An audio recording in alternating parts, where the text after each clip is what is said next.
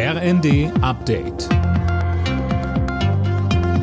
Stündlich neu. Auf den Punkt informiert.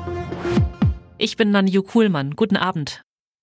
Das Auswärtige Amt rät von nicht notwendigen Reisen nach China ab. Als Grund werden die explodierenden Corona-Zahlen in der Volksrepublik genannt. Das Gesundheitssystem dort sei überlastet.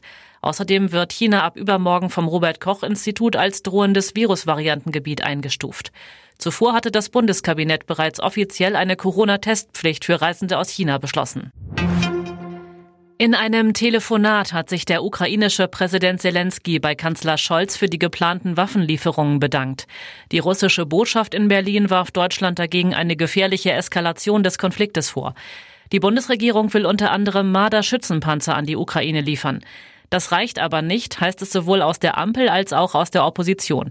Die FDP-Verteidigungsexpertin Strack-Zimmermann sagte über weitere Waffenlieferungen im ersten. Und am Ende dieses Plans kann und wird auch der Kampfpanzer stehen, wenn Wladimir Putin seine Truppen nicht zurückzieht. Das prophezeie ich Ihnen heute schon. Im 15. Anlauf hat es geklappt. Der Republikaner Kevin McCarthy ist zum Vorsitzenden des US-Repräsentantenhauses gewählt worden. Zuvor hatten einige seiner Parteimitglieder ihm die Unterstützung verweigert, weil sie ihn für zu gemäßigt halten.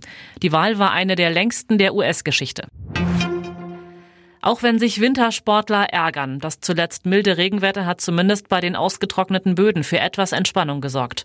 Um die Dürreperiode der vergangenen Jahre auszugleichen, bräuchte es aber noch deutlich mehr Regen, heißt es vom Deutschen Wetterdienst.